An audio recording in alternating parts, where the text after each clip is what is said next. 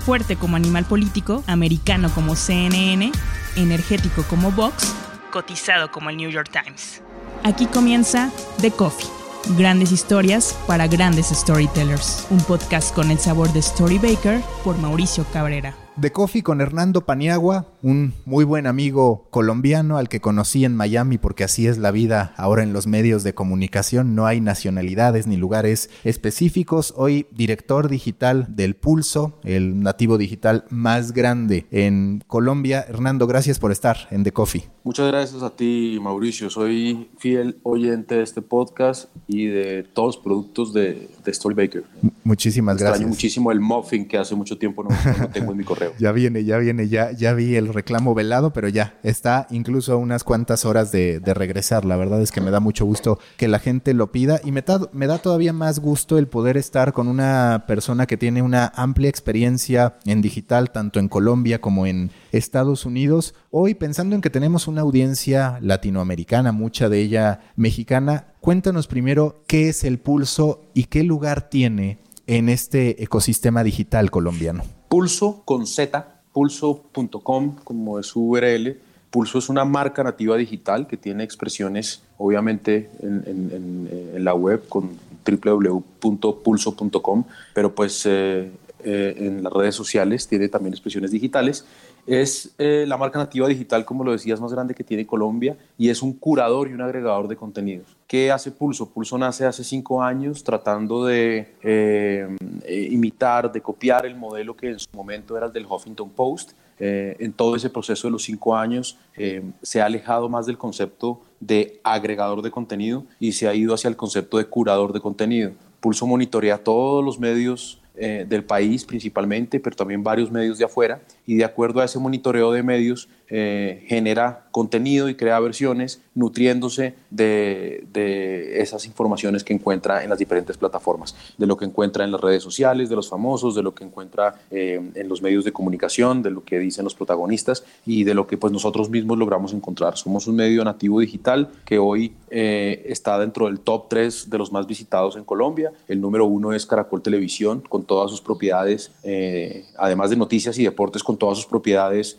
eh, de seriados, telenovelas y de eh, programas de entretenimiento. El segundo es El Tiempo, que es el periódico más grande del país. Y el tercero es Pulso. Pulso está por encima de medios tradicionales de mucho reconocimiento como El Espectador, como Caracol Radio, como RCN o la revista Semana, famosísima por destapar muchísimos escándalos de corrupción. Eh, y ahí es donde estamos, en ese ecosistema de los medios más grandes del país. Y hablando de esta batalla que también se da en México, ¿no? En México tú tienes un Televisa que sin necesariamente tener la mejor estrategia digital rankea fuerte, tienes un MCN también que es un curador de contenidos, por decirlo de alguna manera. Eh, en Colombia, como tú decías, está El Tiempo, está Caracol, están estos medios tradicionales que compiten con los nativos. Desde tu perspectiva, hoy, ¿cuál es la visión o la aceptación de los usuarios entre estos medios tradicionales, con sus valores, también con sus debilidades ligados a la naturaleza misma,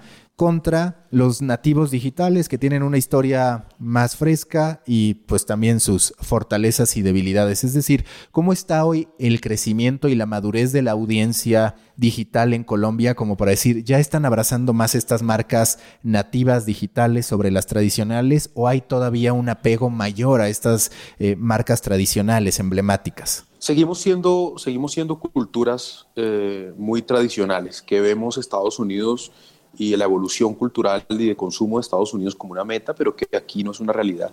Y esa pregunta que tú haces hay que dividirla en dos. Primero, en la audiencia. La audiencia, eh, aunque sigue creyendo y sigue teniendo un arraigo por los medios tradicionales, pues con el paso del tiempo ponen un poco más en duda eh, eh, el, que sean, el que sus verdades sean absolutas. Y en ese espacio es donde hay un camino abierto para los medios como, como Pulso, que son nativos digitales, que son un poco más jóvenes, que tienen unos eh, estilos, unas formas de comunicación distintas y unos lenguajes distintos. Eh, y en ese sentido nos estamos abriendo paso. No solamente está Pulso, hay otros medios, no con la audiencia de Pulso, bastante menor, pero hay medios que tienen un impacto dentro de líderes de opinión, como puede ser eh, aquí en Colombia La Silla Vacía, como puede ser Quién y Qué, como puede ser Las Dos Orillas, como puede ser Minuto 30, uno que es muy grande y que es regional en Medellín. Entonces, en ese sentido, se está abriendo un camino para los medios eh, digitales. Pero en el otro lado, más allá de la audiencia, en donde vale la pena hacer el análisis, es en, en el tema comercial y en el tema de, la forma en cómo los grandes jugadores de pauta distribuyen su dinero. Y en ese sentido, todavía ellos eh, siguen muy apegados a los medios tradicionales, pese a que sus números en digital no necesariamente son tan buenos como los de los nativos digitales. Ese tal vez es el camino en el que estamos más rezagados y ese es el camino que hoy está abriendo pulso, el de mostrarles a los grandes anunciantes que, que aquí hay un espacio donde pueden pautar y que a través de pulso se les llegan a unas audiencias grandes, pero más allá de eso, más allá de que son grandes, que los son, jóvenes son unas audiencias que no están cautivas en los medios tradicionales. Seguramente te lo comenté en aquellos encuentros que tuvimos en Miami, pero cuando me tocó lanzar algunos proyectos en, en Colombia, me encontré con un escenario y a ver si coincides que es parecido al mexicano, pero posiblemente un poco más rezagado. ¿En qué sentido? Pues en que seguramente a la audiencia mexicana, al mercado mexicano, lo mueve más Estados Unidos por la cercanía que hay. Mientras que Colombia, por ejemplo, a mí me llamaba mucho la atención cómo en periodismo deportivo todavía el formato radiofónico que en México va bastante a la baja, tenía un valor o las individualidades que de ahí emergían y de hecho tú tienes eh, mucha experiencia al respecto. ¿Te parece que es real esto que de repente el mercado mexicano pues se mueve más rápido a partir de la influencia de Estados Unidos mientras que Colombia, como lo decías, todavía está en este punto un poco más tradicional en el que hay que ir a evangelizar a las marcas, a enseñarles que ya hay otras maneras de acercarse a la audiencia? Mira, eh, conozco bien el mercado mexicano porque pues eh, eh, Univision pues estaba muy cerca de ese mercado y lo que te puedo decir es lo siguiente, somos, primero somos países muy similares en nuestra cultura, ¿no? más allá del tema de los medios, México y Colombia tienen muchas similitudes musicales, gastronómicas, de comportamiento, de la actitud de sus habitantes. somos muy parecidos, no en vano, usualmente nos entendemos muy bien colombianos y mexicanos. Pero Aquí, aquí hablabas de dos temas. El primero de si están ustedes más avanzados por estar más cerca de Estados Unidos, evidentemente sí. Pero tiene que ver con que las grandes marcas ven dentro del en el público mexicano, por la cercanía geográfica, una oportunidad enorme de traerlos hacia su consumo. Entonces, eso permite que haya más interés en hacer crecer ese mercado. Eso por un lado. El segundo aspecto es el aspecto económico. Evidentemente hay mucho más dinero en México para repartir que el que hay en Colombia. Y eso también juega eh, a, favor del mercado mexicano. Cuando hablas del tema radiofónico y cuando hablas de la radio, no quiere decir necesariamente que Colombia en ese aspecto esté atrasada o que vaya un poquito rezagada. Particularmente en Colombia, la radio es muy fuerte, pero tiene unas explicaciones. Eh, la primera es una explicación eh, geográfica y es que los medios impresos y la penetración de Internet no están en la totalidad de la población colombiana la totalidad de la población colombiana sí tiene acceso a un radio y en Colombia hay una cultura muy grande de consumo de radio. Desde el punto de vista editorial, y este es un tema muy interesante, desde el punto de vista editorial, la agenda noticiosa de Colombia la marcan las radios. No la marcan ni los periódicos, como pasaba hace unos años, ni la marcan como puede ser de pronto en Estados Unidos los talk shows de la mañana. Aquí la agenda la marca la radio. Y es tan poderosa la radio y hay unas figuras tan prominentes en la radio colombiana que no existe un ministro que no conteste una llamada en la mañana de una emisora radial. Las emisoras se dan el lujo de tener casi todos los días a los grandes jugadores de la política nacional, porque se sienten casi que obligados a responder a las llamadas de sus grandes gurús y de las grandes emisoras. En ese sentido, esas son como las grandes diferencias. Somos muy parecidos, solo que particularmente eh, en nuestro país la radio es muy fuerte. Y sabes, yo cuando analizo lo que viví en Colombia, así como te decía, bueno, percibo este rezago que tú ya desglosaste bastante bien a partir de variables económicas, a partir de variables geográficas, también estoy convencido que muchas de las tendencias que hoy ya están en boga en Estados Unidos, que empiezan a estar en México y que en su momento aterrizarán en Colombia con mucha fuerza, son más afines incluso al mercado colombiano que al mexicano. No sé si coincidas, pero por ejemplo, esa cercanía que tienen, por ejemplo, con Argentina, donde muchas veces me encontraba con periodistas deportivos colombianos que se preparan en Argentina, los lleva a tener una narrativa más rica, no tan de nota informativa, sino verdaderamente un estilo mucho más literario, o esto que tú platicas de la radio, ¿no? Entonces yo cuando veo esas características digo, bueno, el mercado colombiano cuando termine por explotar el podcasting o cuando empiece a explotar otra vez esta audiencia de nicho que ya platicaremos de ello respecto a si en Colombia también se está dando este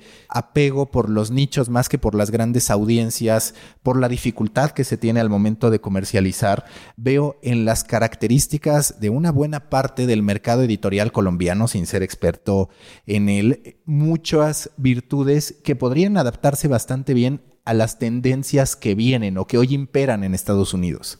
Sí, tienes razón. Eh, Colombia tiene un, tema con el lenguaje bien particular.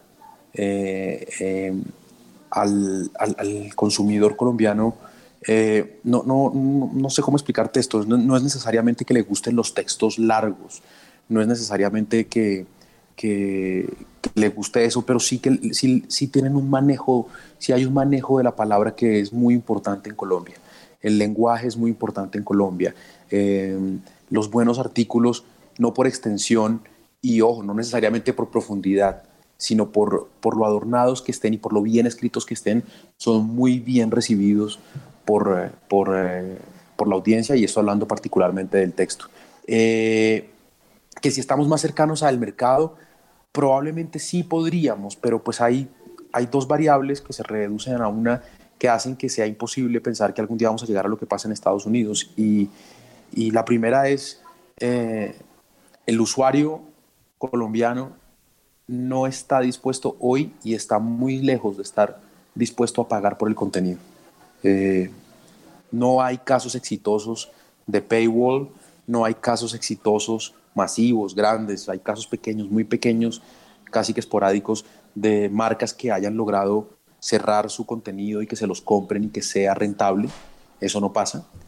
Pero por otro lado, la pauta todavía está, es muy pequeña y está distribuida de manera eh, muy cargada hacia los jugadores grandes como son Facebook y Google.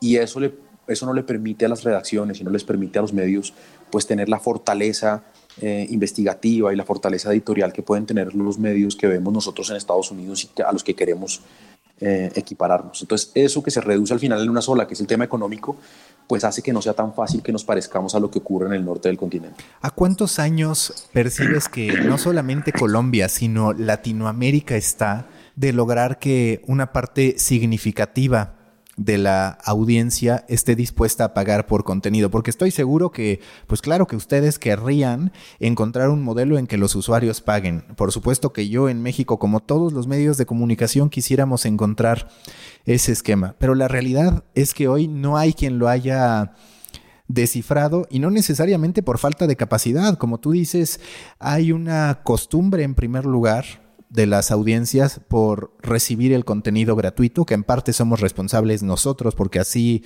lo construimos, así construimos el ecosistema y construimos a la industria, y por el otro lado también condiciones económicas que hacen complicado para el usuario el pensar en invertir, porque aparte cuando tú ves eh, el comparativo respecto a lo que se pagaba o se paga por un periódico, pues dices, bueno, es que pensar en que a mí eh, me den el equivalente diario de lo que por un periódico hoy es bastante complicado. Entonces, ¿tú cuál percibes que va a ser el futuro de la industria, tanto para Colombia como para Latinoamérica en lo general, si es que no logramos consolidar en el corto o mediano plazo este modelo que por otro lado pues es el modelo lógico, porque si las marcas no pueden cargar con ellos, si las marcas empiezan a invertir eh, su dinero en sus propias redes sociales para no tener que estar usando intermediarios en su comunicación con la audiencia, y si la audiencia no paga, pues entonces te quedas con una sensación de dónde van a estar los medios de comunicación. Lo que pasa es que es un círculo vicioso, Maca, porque es que eh, hacer periodismo de calidad cuesta mucho dinero cuesta mucho dinero porque, porque no puedes hacer periodismo de calidad en volumen, porque necesitarías una redacción enorme, que solo la tiene el New York Times. Porque es que hacer una nota de calidad se demora más de una semana. Tú tienes que investigar, tienes que plantear, tienes que revisar, tienes que hacer fact-checking. Y ese periodismo profundo, profundísimo, toma mucho tiempo y eso cuesta dinero. Eh, como cuesta dinero, entonces no lo haces. Y como no lo haces, pues nadie te paga por el que puedes hacer. Ese, ese es el primer círculo vicioso que nos tiene hoy metidos, ¿no? Eh, el que se atreve a invertir y dice, bueno, vamos a hacer periodismo del bueno, vamos a, a, invertir un dinero y vamos a ampliar la nómina de periodistas y vamos a contratar unos equipos y unas cosas y ta, ta, ta, ta, ta, ta. Al final te demoras mucho en lograr que la gente se, se pegue a eso, en que el negocio traiga atracción y terminas con unos gastos altísimos que no puedes soportar porque el volumen es lo que te da la audiencia grande en digital. Entonces, ese, ese es el primer problema, ¿no? Estamos en ese círculo vicioso de que no, no, se, no se hace periodismo de calidad porque cuesta mucho y como no se hace periodismo de calidad, pues nadie paga y pues por eso no hay dinero y bueno, ese es el círculo. ¿Qué tan lejos estamos y qué tan eh, rezagados estamos? Yo creo que esa es la pregunta del millón. Yo no te podría dar una respuesta sobre eso. Porque estas generaciones nuevas eh, son generaciones del mundo, son ciudadanos del mundo. Y estos ciudadanos del mundo eh, pues siguen enterándose de lo básico a través de la televisión, que se las da de manera gratuita. Eh, los, los, mejores noticieros que tenemos en televisión están en, son públicos, o sea, están al aire, no, no tienes que pagar un servicio de cable para verlos. Entonces, de lo básico, de lo que tienes al lado, te enteras gratuitamente. Si quisieras gastar, si quisieras invertir un dinero en, noticias, pues probablemente lo inviertas en un medio un poquito más global para darte una mayor idea de lo que pasa en el mundo y entonces empiezan los medios locales a competir con los medios internacionales y, y pues por supuesto pierden. Entonces yo honestamente creo que en el caso particular, y lo he dicho durante mucho tiempo, en el caso particular de Colombia, yo no creo que, que cobrar por contenido sea una opción. Yo creo que aquí lo que toca hacer es eh, apostarle a un periodismo de calidad, pero rodearlo de volumen para que eso te subsidie de alguna manera ese periodismo de calidad. De otra manera no, no, no puede ser rentable. Y que por otro lado, ese es un gran desafío, porque ¿cómo haces periodismo de calidad cuando quieres alcanzar grandes audiencias? Y te lo pregunto porque, pues por ejemplo, tú estando en Univisión, te ponían unas métricas impresionantes a cumplir. Y esas métricas impresionantes muchas veces es más fácil cumplirlas con material soft, por llamarlo de alguna manera, que no necesariamente es ese periodismo de calidad que quieres hacer. Y por ejemplo, ahí está el caso de Univisión, que sí, sobre todo mientras estuvo Borja en la parte de noticias, logra ganar premios y demás, pero pues no necesariamente esos eh, artículos, esos contenidos que le dieron mucho renombre, que le dieron cualquier cantidad de reconocimientos a Univision, alimentan verdaderamente el negocio de Univision. Y lo mismo te podría decir de deportes, donde yo muchas veces incluso llegamos a platicar de un deseo de poder hacer todavía mejor periodismo, pero te enfrentas a esas métricas que tampoco ayudan a lograr posicionar el periodismo de calidad con volumen, ¿no? Entonces es, eh, son, son decisiones bien complicadas que parecen contradictorias. Eh, eh, volvemos a lo que te decía hace unos minutos. Uno termina subsidiando al otro. Eh, y este pues era el caso en, en, lo que mencionas. Yo creo que un buen ejemplo de eso, ¿sabes quién lo tiene? Lo tiene Infobae en Argentina. Infobae empezó con un tema de volumen, empezó con un tema de generar audiencia y después de un tiempo logró que con unas inversiones pudieran crear un equipo periodístico interno que le diera ese peso y esos premios que no obtenía al hacer volumen. ¿sí? Eh, y hoy tiene una mezcla bastante equilibrada de las dos cosas. Eh, necesitas hacer las dos cosas, no te sirve una sola. Y, y, termina una subsidiando a la otra, pero, pero la mezcla de las dos es lo que hace realmente exitoso el negocio. Sí, un poco, por ejemplo, como BuzzFeed News con BuzzFeed, ¿no? Que digo, BuzzFeed News ha tenido sus recortes muy significativos. Ese es el mejor ejemplo. Claro. No, e Infobae, pues Infobae es tan fuerte que en diciembre apenas abrieron oficinas en México, le compite a los grandes medios porque como tú dices, y yo todavía lo recuerdo, hace dos o tres años, no es como que yo supiera que era Infobae, ¿sabes? Pero de repente te lo encontrabas en redes sociales, te encontrabas sí contenido soft, pero con un giro en la narrativa, o sea, eran notas muy cortas como estilo blog, informales, pero que te terminaban llamando la atención. Era el dato relacionado de un partido, el detalle curioso, que no necesariamente era lo que llevaban los otros medios y sí su crecimiento ha sido exponencial al grado que hoy, pues ya te digo, es una marca que a los medios mexicanos grandes como el Universal y demás les puede empezar a generar un dolor de cabeza bastante grande a partir del volumen. Pues fíjate que, fíjate que es el número uno en, en su país, logrando superar a varios de los más tradicionales. Y recuerda que Argentina, dentro, del, dentro de América del Sur, tiene una de las mm, más grandes tradiciones de periódicos impresos, ¿no? periódicos con, con, mucha profundidad, con mucha narrativa, con mucha fuerza hacia los deportes, particularmente hacia el fútbol. Y, y durante mucho tiempo yo recuerdo que, que, el tráfico de diario Olé en Colombia era supremamente alto, más alto que cualquiera de los, de los eh, medios locales. Eh, entonces son periódicos con mucha tradición, pero llegó Infobae con esta fórmula eh, que, que, cuesta dinero y que tienes que, y que yo creo que no puedes empezar a hacer las dos cosas al tiempo. Hace, hace unos días hablaba yo con la gente de, no recuerdo si era BuzzFeed o si era Huffington Post, que me contaban cuál, cuál creen que había sido su error en México, donde tuvieron que, que cerrar sus oficinas. Eh, y me decían que el error había sido lanzar al tiempo las dos, las dos eh, versiones de su producto, el de entretenimiento y el de noticias, creo que era BuzzFeed.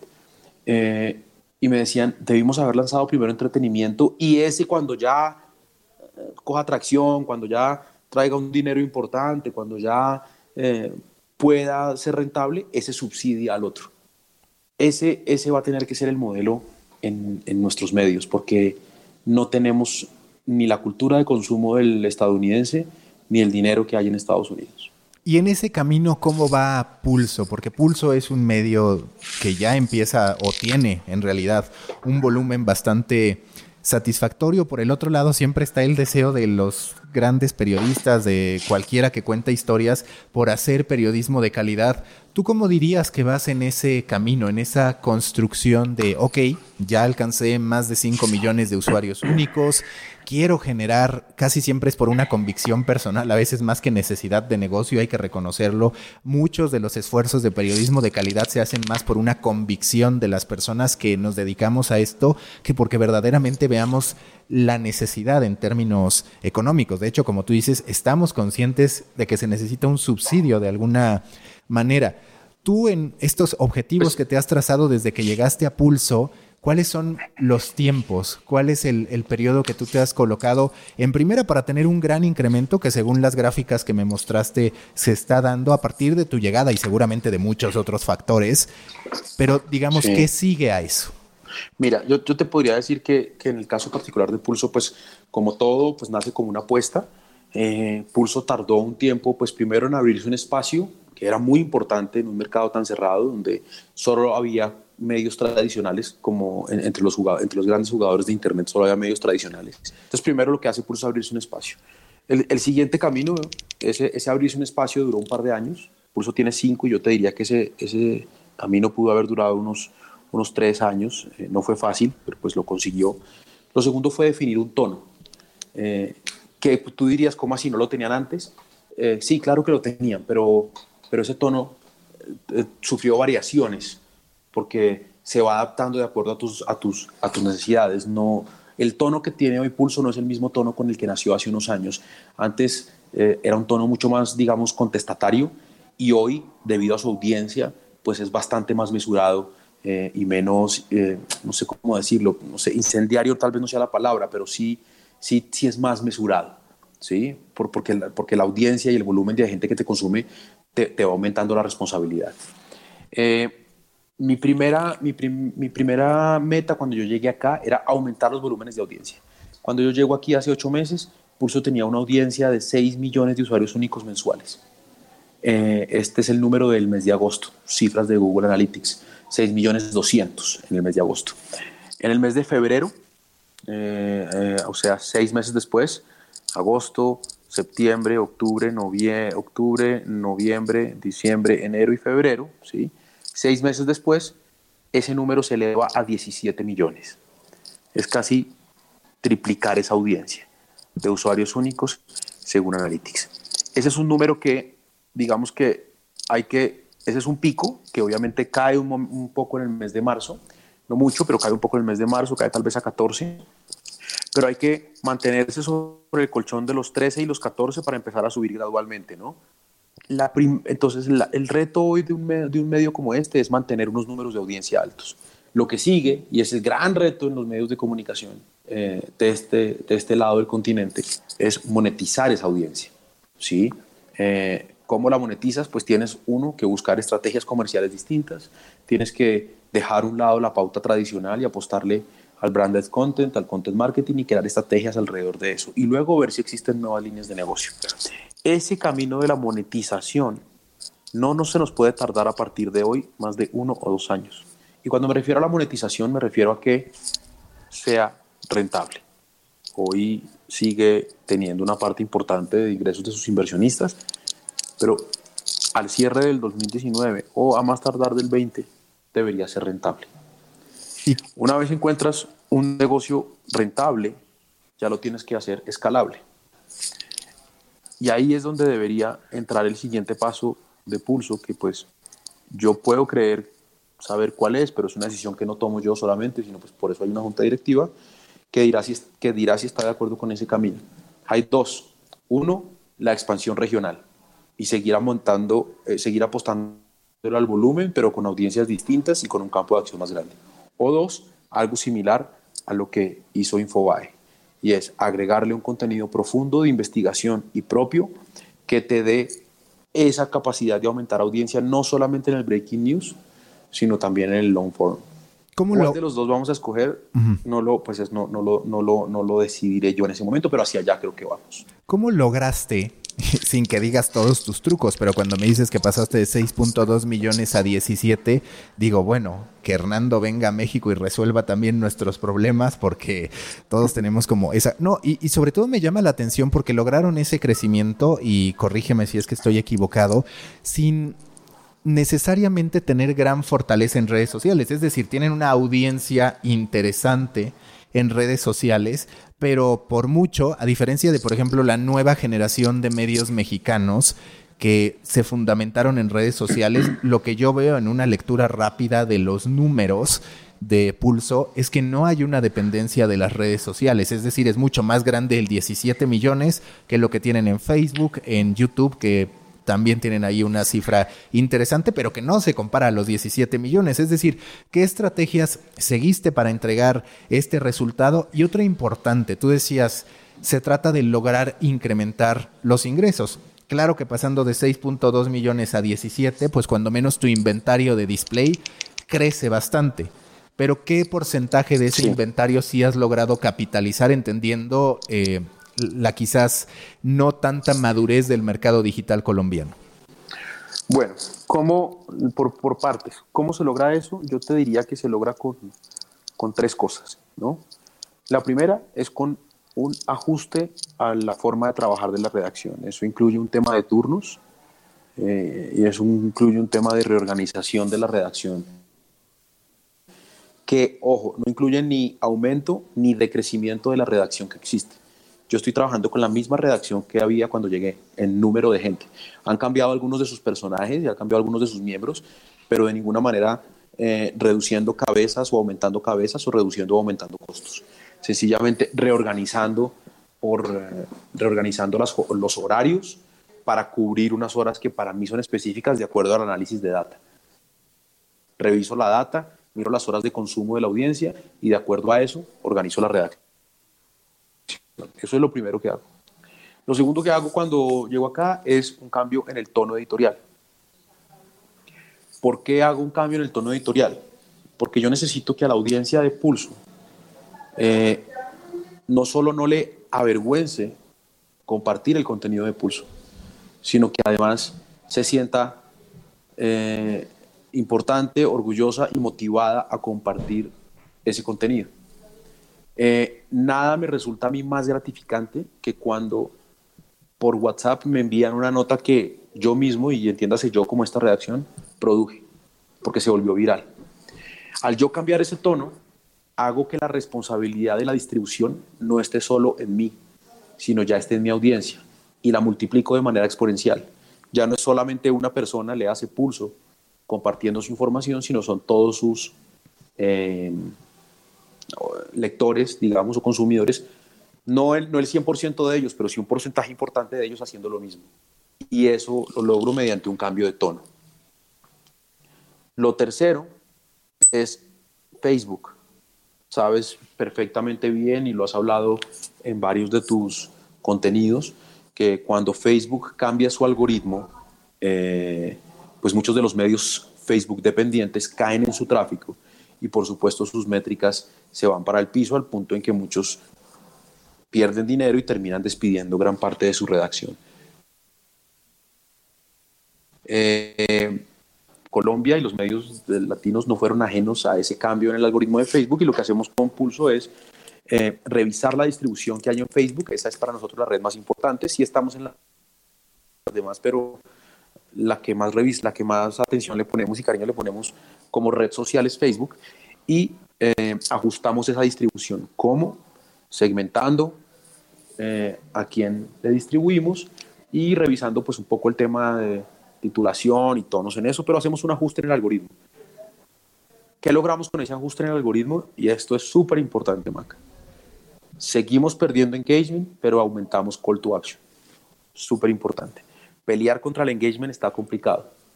Es difícil aumentar el engagement por, por el cambio de algoritmo. Nosotros lo hemos, se nos, ha, se nos ha ido cayendo gradualmente, pero nuestro CTA sube. Eso es eh, bien relevante. Y la tercera parte no, la cuarta parte, perdón, pero no la menos, la última, pero no la menos importante, es SEO, que no tiene que ver estrictamente con contenido, que sí lo mejoramos, pero donde juega un papel muy importante la parte técnica y el equipo de ingeniería y el equipo de producto de Pulso. Se hacen ajustes técnicos, se hacen ajustes eh, eh, en el backend de, de, nuestro, de nuestra marca digital para acercarnos a SEO y de esa manera logramos ese crecimiento. Entonces, es basado en esas cuatro cosas en que nosotros pasamos de 6 millones de usuarios a 17. ¿Cómo se refleja eso en los ingresos? Sí, efectivamente, pues hay un crecimiento en display. Eh, aquí pasa algo. Eh, eh, usualmente, tú tienes el, el mismo porcentaje, o sea, tú vendes el mismo porcentaje de display siempre porcentaje de acuerdo a tu tráfico. No sé qué condiciona eso, no es mi expertise, pero siempre vendo el X por ciento de mis páginas vistas, no las vendo todas. Si mi tráfico sube, sigo vendiendo el X por ciento. Obviamente sube el ingreso, pero no he logrado copar la capacidad de display que tengo. Eh, eh, todo el inventario que tengo no se logra vender, siempre se vende el mismo porcentaje y sigo sin entender eh, por qué. Eh, hay que trabajar en eso y estamos trabajando en eso. Eh, pero además de ese tema de display, eh, hemos cambiado un poco nuestra estrategia comercial, hemos diseñado unos productos que pueden ser afines a las marcas. Pulso tiene una norma, desde antes de que yo llegara, no me la inventé yo, pero en Pulso absoluto, que, que en Estados Unidos es obligatoria, pero que aunque no lo creas, en, en nuestros países no. pero Pulso nunca pone un contenido patrocinado sin que diga que es patrocinado. Y eso nos ha cerrado muchas puertas porque eh, no es una práctica común. Aquí eh, hace un tiempo un escándalo porque mm, se supo que entidades del gobierno pautaban en medios tradicionales, pero ese contenido se le ofrecía al usuario como contenido editorial y no se le contaba que era patrocinado. Eh, nosotros hemos diseñado unos productos donde le damos espacio a las marcas para que cuenten su historia pero advirtiéndole al consumidor o al, lector o a la audiencia que es contenido pago. Eh, y pues son productos nacidos desde la parte editorial que por supuesto independientemente de que digan que son pagos o no, tienen éxito porque se los inventó la parte editorial y no la parte comercial. Eso es más o menos el resumen de, de lo que me preguntaste. Hernando, felicidades por el trabajo y acá una pregunta que me surge. Cuando hablas de mayor inteligencia para lograr el call to action, ustedes en la parte presupuestal contemplan inversión en Facebook, es todo orgánico.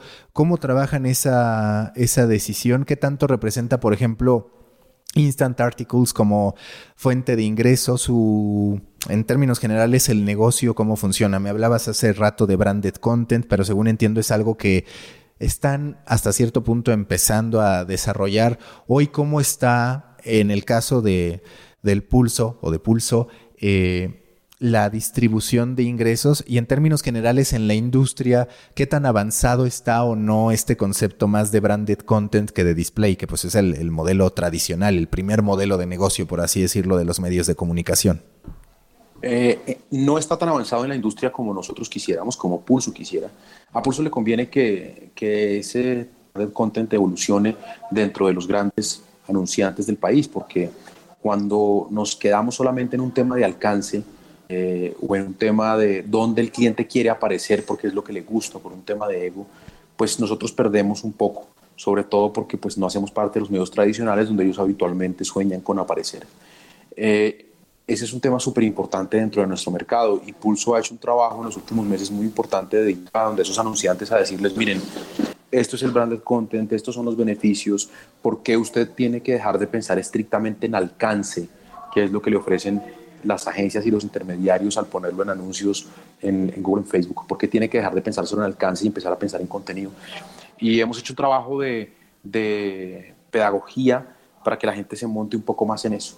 Hoy es una parte importante de nuestros ingresos. Eh, no, no, no, podría decirte con exactitud si, si es el 40 o es el 50, pero es una parte muy importante. Un, un, eh, la otra parte, entre el, el, 60 o el 50%, está entre pauta tradicional eh, y display, eh, por programático, pues. Eh, eso, así más o menos está el tema distribuido y esos son nuestros, nuestros ingresos, son solamente por un tema publicitario. es una cosa que vamos a tener. Vamos a encontrar otra clase de ingresos a través del contenido y a través de lo que sabemos hacer, por supuesto, sin, sin quitar el foco a lo que hace Pulso como marca. Y, y, y hoy así es como lo, como lo hacemos. Eh, ojalá el mercado creciera y madurara más en ese aspecto eh, y dejáramos de ver pues, el tema publicitario solamente con métricas de alcance eh, para, que, para que podamos los demás jugadores ofrecer un contenido un poco más profundo y además más beneficioso para la marca. Hace rato hablabas sobre esta propaganda encubierta en que incurren una serie de medios de comunicación en México a partir del cambio de gobierno se da una reducción en presupuestos gubernamentales, sobre todo del gobierno federal, tan grande que hay una serie de despidos. No es que el gobierno sea el único responsable de la crisis, digamos, pero la realidad es que en México, como me parece en muchísimas partes de Latinoamérica y del mundo, una gran cantidad de medios dependen del ingreso gubernamental. ¿Cómo está eso en lo particular para Pulso y en lo general para la industria colombiana? ¿Qué tanta opacidad, qué tanta dependencia tienen? Y entiendo que ahí pues hay particularidades, pero qué tanta dependencia se tiene como medio de comunicación de la inversión gubernamental que pueda haber. Pues mal haría yo en darte detalles de cómo funciona para otros medios, a pesar de que lo conozco y, en algún momento lo, entendí, pero ya no vivo, ya no, ya no trabajo con ellos y mal haría yo en, decirte qué tan fuerte es.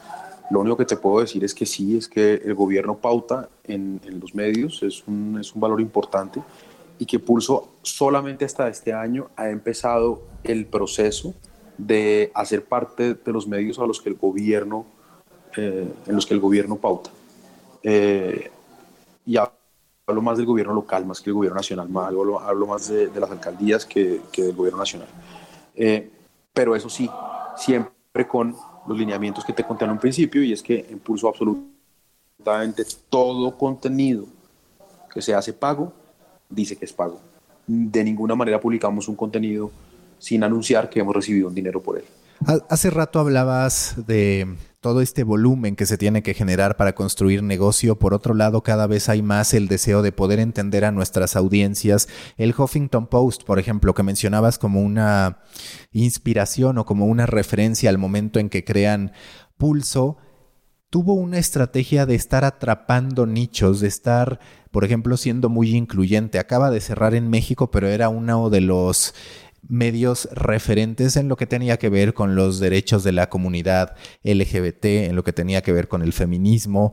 ¿Ustedes cómo, dentro de esta audiencia masiva de 17 millones, van atacando estas pequeñas tribus urbanas que a la vez pueden representar diferenciadores al momento de acercarse a un anunciante y también de acercarles contenido, que puede ser tanto por intereses particulares como también por ubicación geográfica. Ahorita, por ejemplo, hablabas de las alcaldías.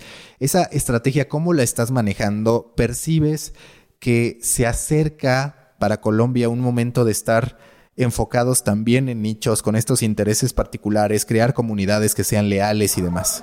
Pues mira, en el caso particular de Pulso lo que te puedo decir es que nosotros tenemos que ser fuertes o nuestro discurso está anclado en tres pilares. El primero es que somos grandes, con ese número de audiencia que, te hemos dicho. El segundo es que somos jóvenes y esto lo que quiere decir es que el 50% de nuestra audiencia es menor de 35. Eh, esto es muy importante para nuestro discurso porque es esa la audiencia que todavía está en capacidad de hacer cambios en sus rutinas. ¿No te duele esa estadística, Hernando? Perdón que te interrumpa, porque yo, menor de 35, siempre lo digo, acabo de cumplir 35 y es un momento bastante doloroso, ¿eh? Porque es ese momento en que ya quedas fuera del deseo de las, de las marcas, de los medios, es como, bueno, eh, la vida se está acabando, ¿no? sí, ahí ya, ahí ya te fuiste. Pero fíjate que tiene una explicación. Digamos que esto de los 44 para allá, digamos que los, los, que estamos entre 35 y 44 todavía podemos jugar a ser uno u otro, pero de los 44 para allá es gente que ya no se va a cambiar el sistema operativo de su teléfono. Si es Android, ya se quedó con Android, ya no se va a ir a iOS. Si tiene su dinero en, en este banco, no se va a cambiar de banco. Si su carro es de esta marca, probablemente va a seguir con esa marca. Es gente que no va a cambiar sus costumbres y sabes que me parece normal, me parece lógico, por lo menos en esta generación. Yo no sé si cuando tú y yo lleguemos a los cuarenta y pico todavía vamos a estar dispuestos a cambiar el sistema operativo o cualquiera que sea el avance que haya en ese momento. Eh, entonces hay una explicación para, para, por la cual ya no somos atractivos para, para las marcas. Eh, y es esa, pues, esa posibilidad de cambiarse, cambiar sus rutinas o cambiar sus preferencias de consumo. En ese sentido, yo tengo que hacerme fuerte en esos menores de 35, porque es donde hoy, al menos en mi mercado, no hay un jugador fuerte y yo soy el único jugador fuerte. Entonces, además de el tema de el volumen o de, del número de gente, ¿cierto? El tamaño de la audiencia. Además del tema de la edad, que es menor de 35, hay otro tema y es que necesito que la gente consuma aquí temas serios. A mí no me sirve que la mayor cantidad de mi consumo sea en virales, en gatos, en caídas y en todas estas cosas que proliferan en la Internet y que nos encanta consumir. Yo necesito que esa gente consuma mucho y consuma temas políticos, consuma temas económicos y consuma temas tecnológicos, porque eso es lo que me va a permitir es tener un discurso hacia la audiencia. Hoy, más allá de centrarme en los nichos, que es, eh, más allá de centrarme en los nichos, estoy centrado en algo muy difícil, que es mantener ese volumen de audiencia, pero a esas edades y hacia esos temas. Todavía más difícil tal vez sería eh, o no sé si más fácil o más difícil, pero irme a los nichos es una estrategia que hoy todavía no es la mía. Hoy necesito seguir capturando un mercado en el que soy único, porque nadie tiene el volumen de jóvenes consumiendo temas serios que tengo yo. Nadie. Yo hoy prefiero centrarme en eso que en las audiencias que tú me dices, eh, que incluso sabes que viéndolo hoy desde un punto de vista editorial tal vez sería más fácil hablar de temas LGTBI o hablar de mascotas o hablar de cualquier otro nicho que se te ocurra, ¿sí? Eh, futbolistas, lo que sea, sería mucho más, más fácil en cuanto a tono, no en cuanto a llegar a ellos, pero en cuanto a tono, que hoy seguir con la obligación de tener un tono generalista, pero enfocado hacia edades eh, y hacia temas que no son del consumo habitual de esas personas. Viajemos a Estados Unidos, tomamos el avión, nos vamos a Miami ¿Qué pasa con el mercado hispano? Porque el deseo de todos, siempre, tú ya estuviste en Colombia, fuiste a Estados Unidos, regresaste a Colombia. El deseo de todos es lograr responder qué quiere el mercado hispano. He participado en innumerables juntas en las que dicen, es que el hispano habla español, el hispano de nueva generación habla solo inglés, entonces dale puro contenido en inglés. De repente está el spanglish. Y eso solamente por hablar del idioma. Tú en tu experiencia en Univisión, mayoritariamente con contenido en español, ¿cómo descifrar el mercado hispano, que es la obsesión de todos, simple y sencillamente porque los medios mexicanos, los medios cubanos, los medios eh, colombianos, en fin, de todos lados, quisieran poder monetizar con el mercado hispano por los dólares. ¿Cómo descifrarlo? Eh, ¿qué, visión tienes sin que sea una respuesta absoluta? Porque si la tuvieras ya serías multimillonario como cualquiera que sea que la tenga, ¿no? Yo creo que lo que veo hoy desde lejos y,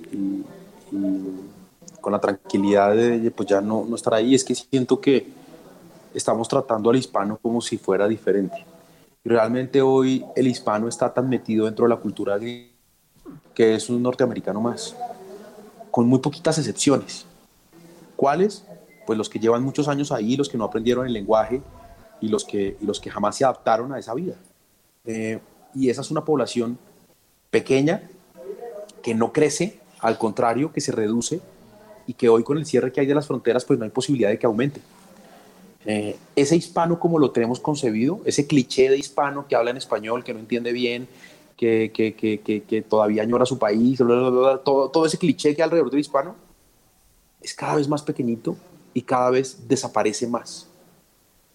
El nuevo hispano no tiene nada distinto que en su sangre y sus antepasados son hispanos, pero él no es, no es distinto a los demás o no lo suficientemente distinto como para que puedas hacer un producto especial para él que te genere ingresos. Eso es lo que creo. Y en caso particular, pero esto es bien importante porque te va a gustar y me va a gustar y nos gusta porque somos fanáticos del fútbol. Caso particular es el fútbol. De todas las entrevistas que yo hice y de todos los casos de estudio que yo vi cuando estuve en Univision, lo único que el hispano quería en español era el fútbol. Así no hablar español, así hablar a trabajo como hablan los muchachos de, primera generación que viven allá y que hablan español porque lo hablan con su abuelo, así no leyeran español, así no hablaran nunca español, así toda su vida girara alrededor del inglés, lo único que ellos querían en español era el fútbol. Y entonces tú, ¿cómo trabajarías? Porque, por ejemplo, Univision en su momento adquirió propiedades en inglés, propiedades de alto valor, de las que ya se terminó desprendiendo porque obtuvo o concluyó algo parecido a lo que tú. El hispano en realidad ya se está haciendo estadounidense, por así decirlo. Es, es uno más en esa, en esa población. Intenta, con propiedades bien establecidas, hacerse de un lugar en inglés y no lo consigue. Y por otro lado, en español, como dices, está la Liga MX. Muchas veces dicen, a ver, vamos a probar en inglés. Para ti en unos años este concepto de mercado hispano se va a pulverizar y no va a estar más? ¿O crees que el fútbol, como lo dices, sí va a perdurar en el tiempo? ¿O acaso la fecha de caducidad es ese momento en el que Estados Unidos, si es que lo logra, por fin transforme al soccer en una actividad tan relevante como por ejemplo la NFL o cuando menos como el béisbol? Yo, yo sí creo que el mercado hispano como hispano en Estados Unidos va a terminar desapareciendo. O sea, yo, yo creo, no puedo estar diciendo una tontería, pero creo que va a terminar metiéndose tanto dentro de la cultura general que va a terminar siendo, eh, se, va a evaporar. Hispano como hispano dentro de Estados Unidos, no, no los hispanos en general, sino como el hispano que vive allá. Eh, y más con las leyes que hay hoy de inmigración, o sea, no llegan ¿cómo decir esto de la manera más coloquial? No llegan hispanos nuevos, ¿sí? Entonces, eh, no, no, ese mercado no va a crecer eh, y va a empezar a, decrecer. Eh, en el caso particular del fútbol, existe la probabilidad, y tampoco lo sé a ciencia cierta, pero creo que sí el tema del fútbol en español va a durar un tiempo más, porque tiene un tema no necesariamente de arraigo cultural, sino tiene un tema del folclore y de la emoción que por alguna razón el estadounidense no te lo ha podido dar. Eh, sigue siendo más emocionante ese partido de fútbol en español eh, que el partido de fútbol en inglés. Y, no sabría decirte por qué no lo han logrado equiparar al, de español. Eh, y pues sobre la estrategia de Univision creo que no me corresponde hablar, pues porque ya eh, no hago parte de ella y pues mientras estuve hice lo que, lo que consideré y, pues ya, ya, no, ya no soy eh, pues miembro de ella y pues eso es como hablar del ex. No, se habla de, la ex. Y, y, que lo que nos queda claro y a todos es que están buscando la respuesta. Lo que no se puede negar es que lo están intentando y que nadie porque podríamos decir que Univision no lo ha encontrado, pero Telemundo tampoco. Eh, nadie ha logrado, como tú dices, ese mercado hispano y posiblemente sí tengas la respuesta. La verdad es que no lo había pensado tanto, pero puede que en realidad estemos persiguiendo algo que no está más, como tú dices, con la, con la salvedad del fútbol, pero entendiéndolo como todo un mercado y toda una industria, es real que se va evaporando. Sí, eh, hoy, hoy estamos todos, digamos, de alguna manera obsesionados, en, el buen uso de la palabra, con el incendio en la catedral, en la catedral de Notre Dame, pero es un tema, es uno en, en un año que nos obsesiona y que nos acongoja, y porque es un sitio súper emblemático y tal, pero realmente, así mis papás sean franceses, pues yo estoy aquí, y, pues tengo que hacer mi vida acá y no puedo seguir apegado a esa nostalgia que me produce lo, que mis antepasados eran. Eh, esa apuesta a, la nostalgia eh, fue útil, sigue siendo útil para un pedazo de la población, pero yo creo que no, no, no, no va a funcionar en el tiempo. ¿Cuál dirías que fue tu experiencia más enriquecedora o aprendizaje respecto a esta comunidad que atendiste, que a mí muchas veces me queda la sensación que por más que Univisión diga nos referimos a los hispanos, pues muchas veces el tráfico es mayoritariamente mexicano por cuestiones estadísticas que ya sabemos y demás. ¿Qué es lo que más te llevaste de tu interacción con esta audiencia mayoritariamente mexicana, pero de repente salpicada por salvadoreños, por hondureños, por costarricenses, incluso por colombianos? ¿Cómo la interpretaste y cómo eh, pensaste en llevarla? Eh, eh, en, mi experiencia, hablando particularmente de México, ya tenía yo una, una percepción sobre la audiencia mexicana que, que, me la forjé a partir del cubrimiento que hice de mundiales de fútbol y que la confirmé cuando estuve allá y es si existe una raza nacionalista que quiera sus orígenes y que se sienta orgullosa de sus raíces, es esa. Eh, es una raza que, que, tiene una, un, lazo tan fuerte hacia sus orígenes que hoy que todavía eh, que lo hace muy rentable. Esa es, es, esa es la definición. ¿En qué se traduce eso? Se traduce en que a ti, a tus primos, a unos tíos y a unos amigos tuyos con la camiseta a jugar un partido en Los Ángeles y el estadio se va a llenar si son la selección mexicana. Solo porque tienes la camiseta. Esa es, la mejor traducción de lo que pasa. Un estadio Unidos donde juegue la selección mexicana siempre se va a llenar. Venga o no venga Chicharito, esté o no esté el Chucky, esté o no esté Raúl, esté o no esté el que esté ese, ese, eso es, digamos, lo que a mí siempre, yo siempre más admiré. Eh, en cuanto a los centroamericanos en, en general, eh, pues que son personas que, por supuesto, extrañan su país, extrañan su, sus orígenes, pero pues, ¿qué le vas a hacer? Estás haciendo una vida nueva, no te puedes quedar en el pasado. Entonces tienes que darles información que les sirva para lo que es su vida hoy como inmigrantes y no para seguir atados en el pasado. Hernando, ya para ir cerrando, siempre la última pregunta en The Coffee es, si tú fueras un café, si hubiera un café que representara tu personalidad, tu esencia, tu naturaleza, tus características, cuál sería y de dónde. Y acá siempre está este punto en donde yo veo a Juan Valdés como el equivalente a IHOP, ¿no? Porque cuando llega IHOP a México, todos decimos, bueno, es que eh, todavía, todavía en México hay filas extraordinarias en fin de semana para poder desayunar en IHOP y en Estados Unidos es cualquier cosa. Cuando llegas a Colombia también terminas descubriendo que Juan Valdés es cualquier cosa, digo, por decirlo como, es, como un Starbucks a final de cuentas, no es el mejor café, ¿no? ¿Tú qué café serías hablando de lo tuyo? ¿Qué café serías de dónde? Y por otro lado, ¿cuál es el mejor café de Colombia? Que no es Juan Valdés. Soy un café colombiano, muy colombiano. En ningún lado soy tan feliz como soy aquí, en mi país. Eh, fui y lo viví en otro lugar, en un país en el que, y en una ciudad y bajo unas condiciones en las que muchas personas sueñan con estar. Eh, aprendí, disfruté mucho, sufrí muchísimo también, tuve muchos aprendizajes, pero soy un café muy colombiano, que, que es feliz acá eh, y, y, que disfruta estar acá y que se siente a gusto acá, que, que combina perfecto con lo que da acá. Eh, soy un tinto, soy un tinto colombiano, eso se llama, se llama un tinto, que es un café negro em, que eventualmente se endulza con panela y no con azúcar. Entonces su sabor dulzón em, es, es, distinto, eh, no es hostigante, sino es eh, ligeramente, ligeramente dulce solamente. Soy un café negro local que no se toma de un solo sorbo, que se toma de a poquitos y que, y que le encantan estos espacios en donde se puede conversar en donde se puede hablar y que no tiene ningún temor en contarte qué hace y cómo lo hace. A mí no me, no me guardé ninguno, no, no tengo ninguna fórmula del éxito, solo trabajar muchísimo y estar apoyado con gente muy buena. Eh, de resto no hay nada más.